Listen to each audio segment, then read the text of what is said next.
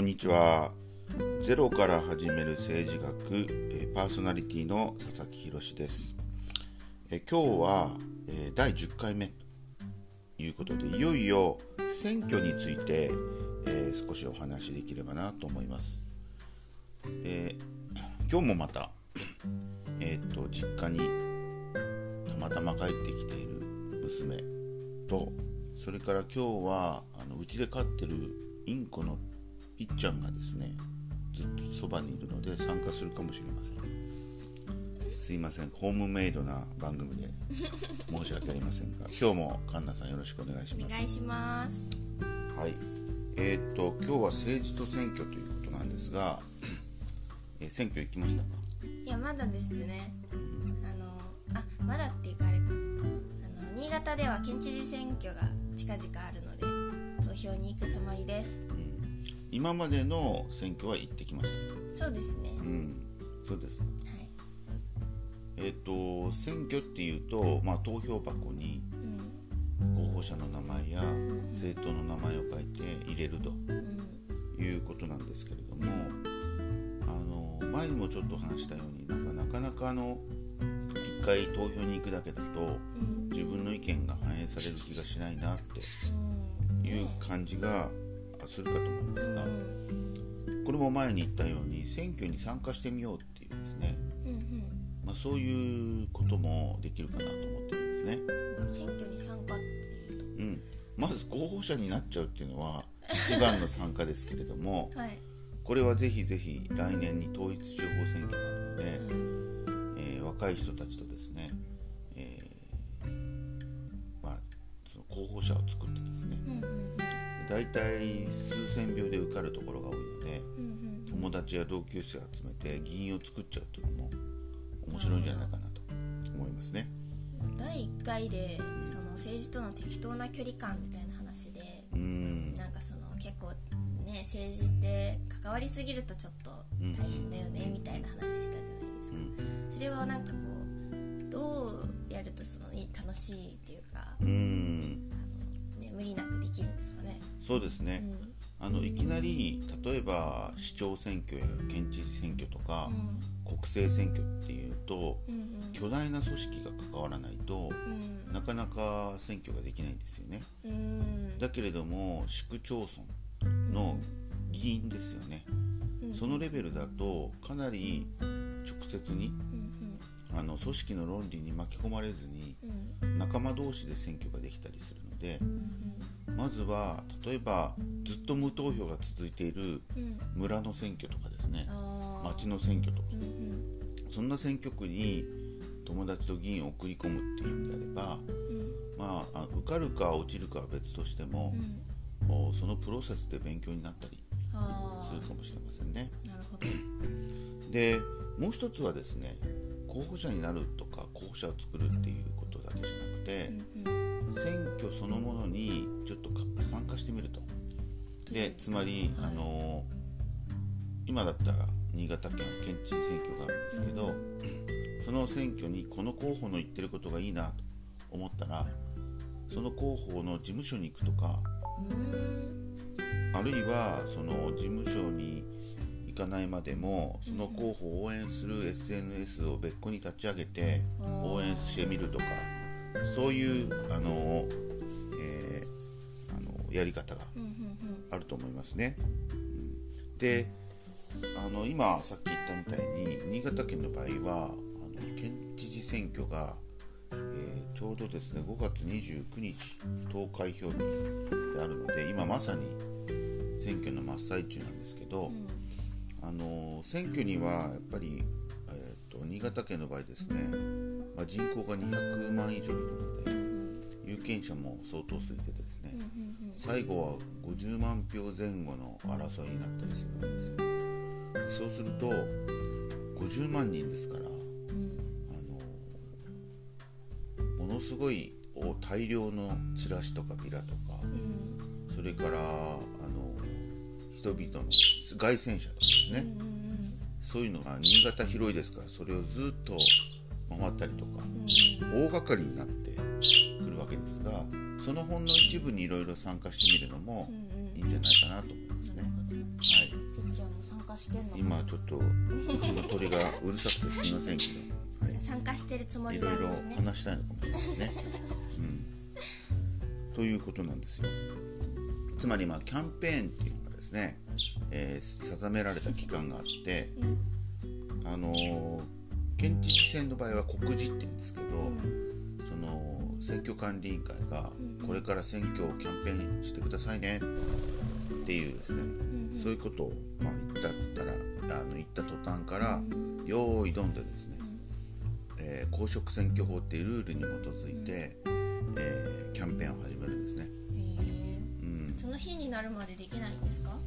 えーとですね、選挙活動っていうのはできないんですけど、一票入れてくださいとかですね。それはできないんですけどねみたいなできないんですけど候補の考えとかをですね、まあ、候補と言わないですね。候補予定者の考えを、えー政治団体が、えーみんなに伝えたり勉強会をしたりそういうことはできるんですね。へで政治活動をするのはあの、まあ、よく確認団体って呼ぶんですけど、えうん。そういうグループをみんなで作ってですね。うんで、えーそれは後で届け出をしないといけないんですけど、その政治団体でさまざまな政治活動をすることは全然で大丈夫です。うん。そうなんだ。はい、で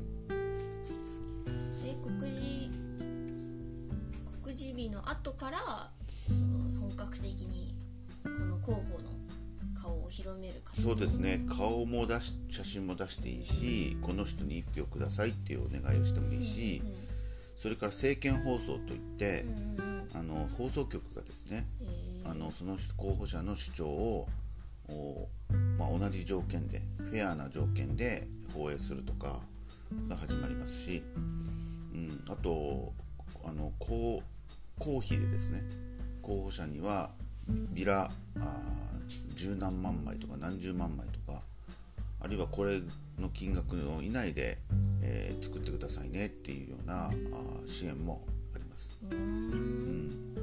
そうなんですね。はいでもそのなんだろうなんだろう初めてで何の組織も別に、はい、所所属してないくて、うん。そのやるってなった時になんか大変じゃないですかみんな初めてじゃないですかその仲間を集めるにしても、そうだよ右ね。も左もわからないのうに、ん、そうですよね。だからあのやっぱり1回か2回か今まで選挙にいやったことある人をですね仲間に1人入れると例えば公職選挙法っていろいろ細かくて、えー選挙期間中こんなの渡しちゃいけませんとかあいろいろ細かいことがあるんですね。あやっ。ちゃいそう。うん、やっちゃいそうだから そこら辺は詳しい人にうん。しっかりあの、えー、と教えてもらったりするのが大事ですし、詳しい人は一人必要なんですね。そうですね。あいた方がいいですね。それからもう一つはあの、えー例えば凱旋車をですね用意するって言ってもお金がかかりますよね、ある程度公費から負担されるんですけど、でも車を2台用意して例えばですよ、それであのウグイスさんって言うんですけど、そのいろいろプロのですねアナウンサーを雇ったりとか、なんとかなんとかみたいなそうそうそう。清き一票みたいなやつ。そうそうですねそれもお金がかかるんですよね。えー、そうなんですね。うん。であと供託金って言ってですね、やっぱりあの国政選挙の場合は数百万円単位でお金がかかって、まあ、もちろんそれはあの後で返ってくるんですけど、あのある程度得票するとですね、だからただそのそういうお金を普通の市民が用意するのは大変ですよね。であの日本は供託金が高い国で有名なので、えー、そうなんですね。そうですよ。供託金がない国だってぱいあるんですつまりけど供託金が高いと、その立候補しづらいから、選挙にその候補者という形で参加しづらいってことですね。そういうことです。だからそういうのを本当に、えー壁として設けた方がいいのかどうかはね、えー議論が必要なんですけれども、まあ、いずれにしても車がなくてもお金がなくても、あの例えば自転車でもですね自転車の後ろに旗をくくりつけてあ。みんなでやると。ー それなんか面白いですね。そのレベルでも数千秒の選挙はねうんうん。十分できると思うんですよね、え。うん、あとは電話をかけたりとか。ー手作り感なそうですね。そういうそのまあいわばお金をかけない選挙うん。がすごく大事かなと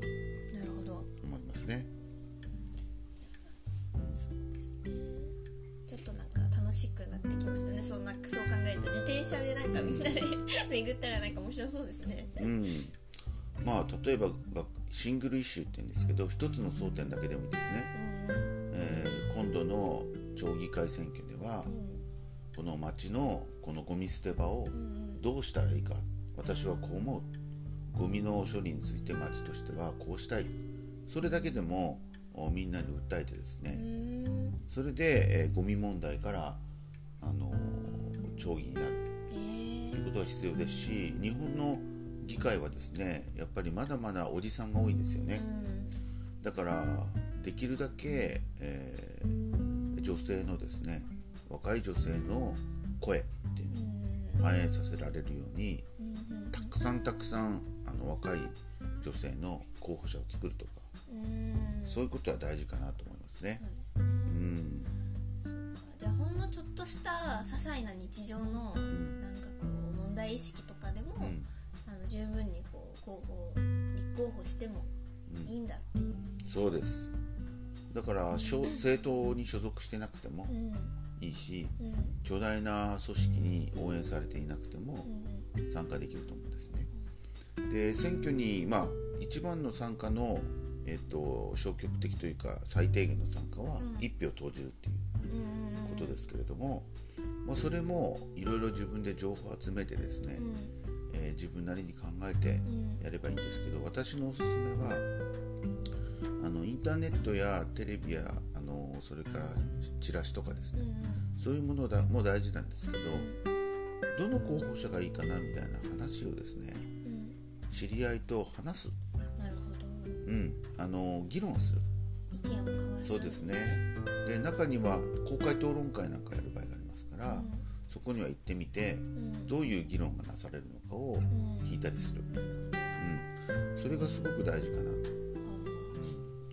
と、あ。ともう一つ最後にお話したいのが、はい、あの投票率が日本は低いんですよね、でそうすると投票率が低いってことは従来にそれまでにたくさんの組織の背景を持っている候補者が強くなっちゃうんですね。